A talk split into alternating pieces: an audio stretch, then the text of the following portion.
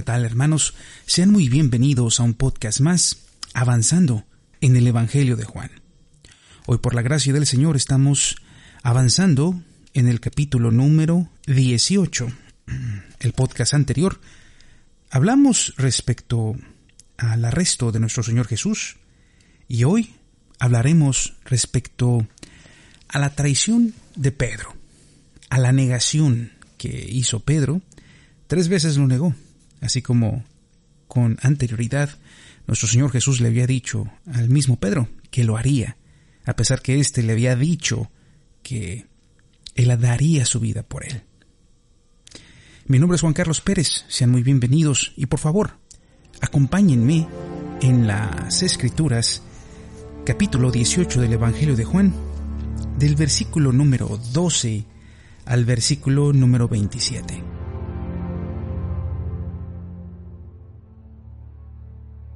Dice así la palabra del Señor.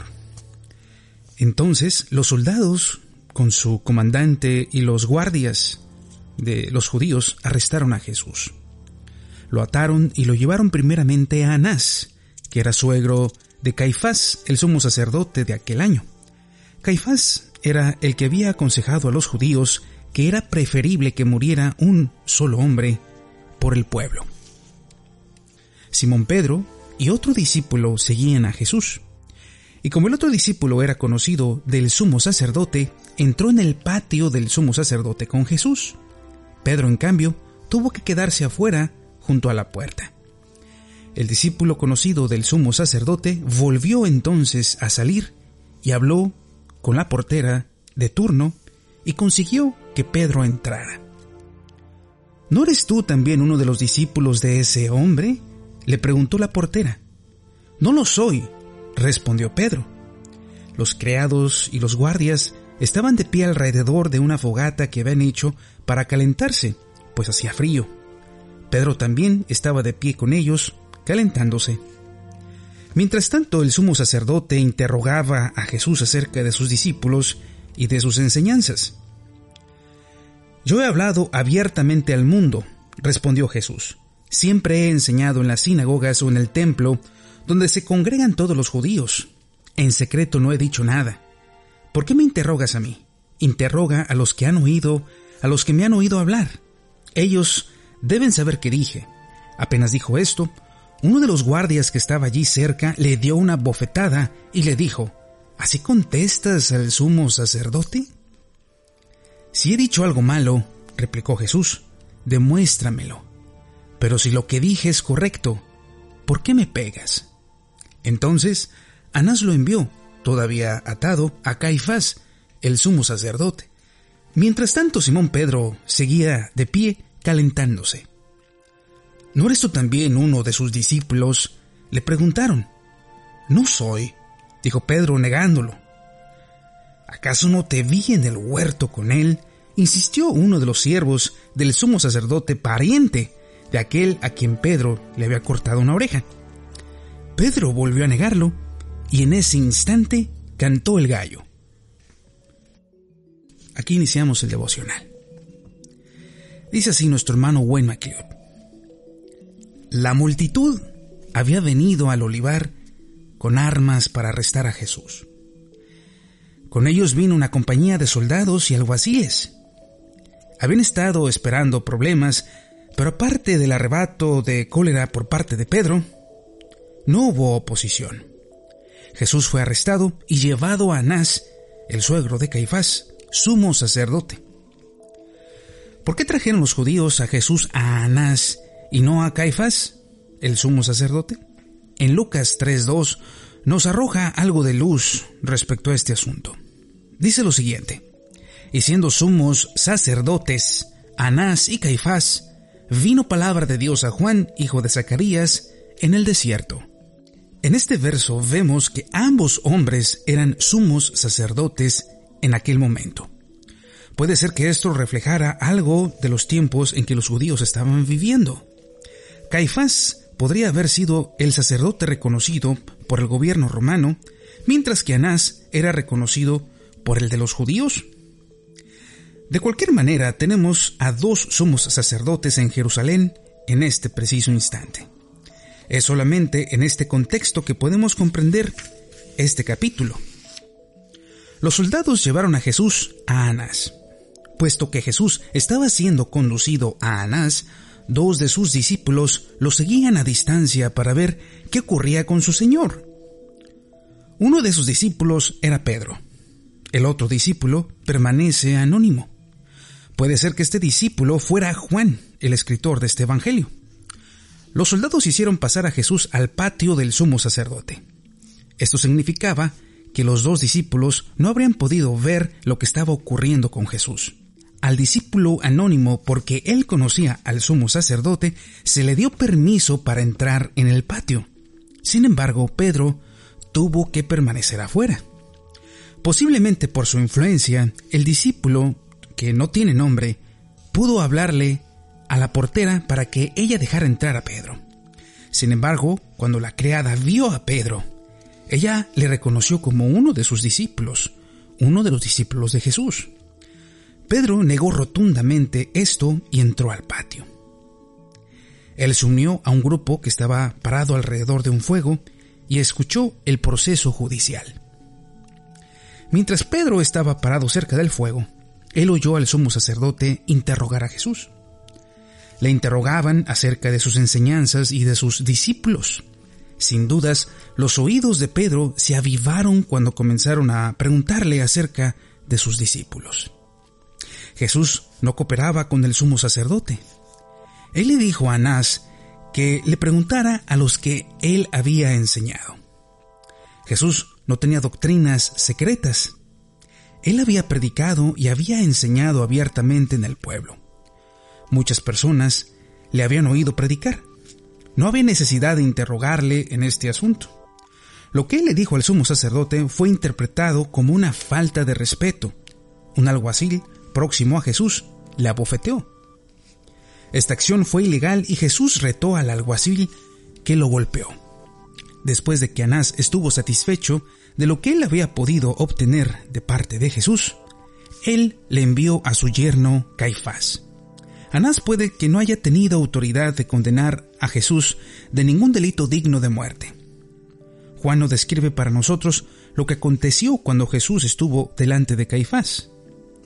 Lo que es importante que nosotros notemos aquí es lo que está sucediendo con Pedro mientras están desarrollándose estos procedimientos judiciales con el Señor Jesús. En cierto sentido, estaban ocurriendo dos juicios simultáneamente.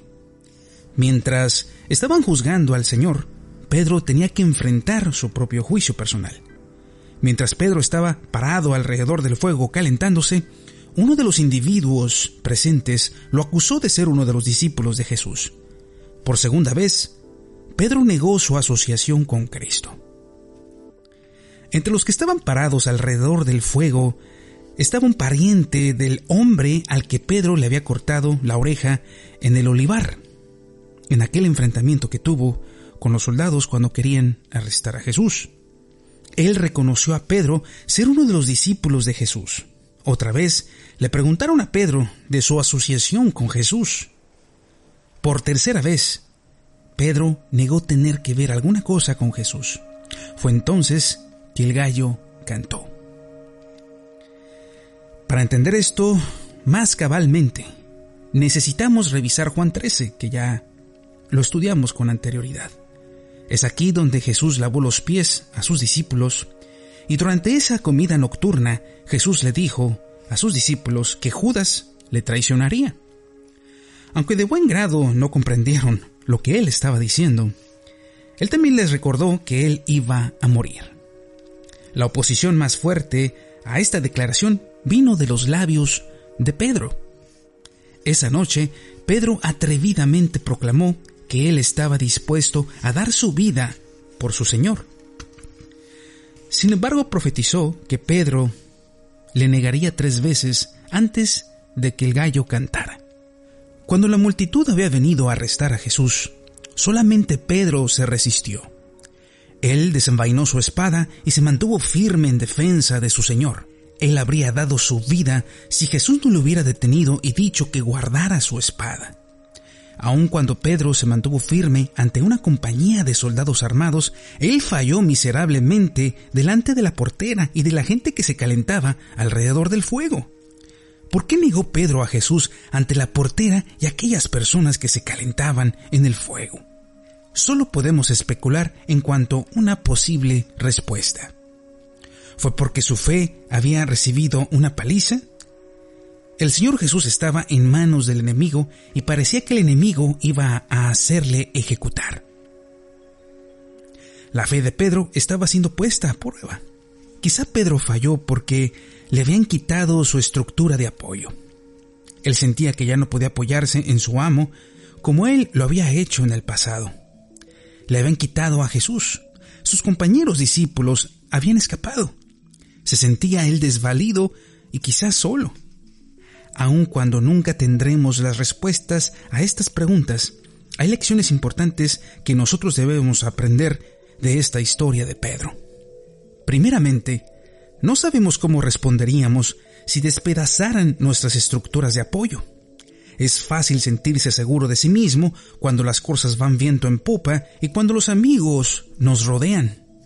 Sin embargo, ¿cómo responderíamos si como Pedro nos quitaran todo aquello en lo que confiamos. También nosotros comenzaríamos a desmoronarnos. En segundo lugar, esta historia nos recuerda que somos todos pecadores y que necesitamos desesperadamente la constante capacitación del Salvador. Pedro era el más sobresaliente de todos los discípulos. Él fue el que estuvo dispuesto a resistir a toda una compañía de soldados para defender a su Señor. Sin embargo, fue Pedro quien primeramente cayó. El fuerte puede caer tan rápidamente como el débil. Finalmente, es importante que nos demos cuenta de que la cadena de nuestro compromiso con Dios es solo tan fuerte como su eslabón más débil. Como Pedro, usted puede presentarse ante otras personas como un cristiano fuerte y devoto. Sin embargo, usted sabe en su vida personal hay algún eslabón débil. Cuando Satanás comienza a tirar fuertemente de la cadena de su compromiso con el Señor, no tiene importancia cuán fuertes sean todos los demás eslabones, su cadena se quebrará en el punto donde se encuentra su eslabón más débil. Para David y Salomón, el punto débil fue las mujeres en sus vidas. Para Judas fue el amor al dinero. ¿Cuál es el punto débil? ¿Cuál es su eslabón débil para usted? Pude haber estado parado alrededor del fuego. Pude haber estado mirando a los ojos de aquella criada. Pude haber caído tan fácil como Pedro, seguramente. No puedo afirmar ser mejor o más fuerte que el apóstol Pedro. Mi cadena también tiene sus eslabones débiles. Estoy constantemente necesitando de la presencia capacitadora del Espíritu de Dios en mi vida. Si venzo, solo será por la fortaleza de Dios, no me atrevo a confiar en mí mismo. Necesito su capacitación cada momento de cada día. Sin él, seguramente caería. El hombre que tan atrevidamente desenvainó su espada para defender a su Señor en el último podcast que escuchamos, se dio cuenta de que su fortaleza humana y su sabiduría no eran suficientes. Esta fue una poderosa lección que Pedro no olvidará pronto que podamos nosotros como Pedro aprender lo endeble de nuestra propia carne, que esa conciencia nos pueda inducir a depender más completamente en la fortaleza y la sabiduría que nuestro Señor tanto se deleita en dar a quienes le buscan. Y es así como termina nuestro hermano Wayne McLeod este devocional titulado La negación de Pedro el momento en el que Pedro niega tres veces a nuestro Señor Jesús, siendo Pedro el más valiente, debido a que él fue el único que se atrevió a sacar la espada y defender a su Señor en el momento en que los alguaciles y la compañía de soldados estaban por arrestar al Señor Jesús. Sin embargo, cuando se enfrenta a la portera que está a la casa del sumo sacerdote, o aquellas personas que ya están en el patio y lo confrontan pidiéndole simplemente que les ratificara si era o no era un discípulo del Señor Jesús. Pedro no tuvo la valentía para hacerlo. Nuestro hermano Wayne nos dice que posiblemente la razón por la que Pedro no lo dice es porque le hace falta Jesús. Ve a Jesús amagado, amarrado por sus manos, abofeteado, y él es tan fuerte como la imagen que puede ver de Jesús justamente allí. Como un cordero que va al matadero, que se deja amarrar sus patitas para ponerse al fuego. Y eso posiblemente causó en Pedro un derrotamiento de su fe que no lo había sentido en el momento que estaba en el huerto. Pues, ¿qué fue lo que observó Pedro? Él observó a un Señor, a su Señor, diciéndoles, yo soy, y viendo a todos los alguaciles y a todos los soldados cayéndose al suelo. Y ahora a quien veían, a quien veía a Pedro siendo abofeteado por el sumo sacerdote, era su Señor. Así que Pedro posiblemente, ya que no es, especifica eh, Juan qué realmente pasó con Pedro allí, simplemente que Jesús profetizó que no estaba preparado Pedro para enfrentar la muerte en nombre de su Señor. Más adelante, si buscamos en la historia de Pedro, observaremos que, más adelante, puede cumplir Pedro con esa tan anhelada, anhelado deseo que tenía de dar su vida por el Señor. Bueno, al final de su historia, lo logra y con toda una dignidad merecedora de un caballero, él se entrega y puede entonces morir en el nombre de su Señor. Pero ¿qué sucede entre medio que Pedro huye, como huyeron todos los demás apóstoles cobardemente? Y como observaremos en los demás capítulos, en los últimos capítulos de este Evangelio de Juan, cómo nuestro Señor Jesús es abandonado por cada uno de sus discípulos y personas que a las que él les tenía la confianza de llamarles hermanos, amigos, así como Dios le llamó amigo a Abraham. Espero que les haya gustado este podcast y espero nos acompañen en el próximo, porque seguiremos comprendiendo qué fue lo que pasó con Pedro, que tomó esta decisión y no tomó la decisión de dar su vida por el Señor? ¿Por qué no era capaz de hacerlo? ¿Y por qué después sí fue capaz? Muchas gracias por escucharnos y espero nos puedan escuchar en el siguiente podcast. Hasta pronto.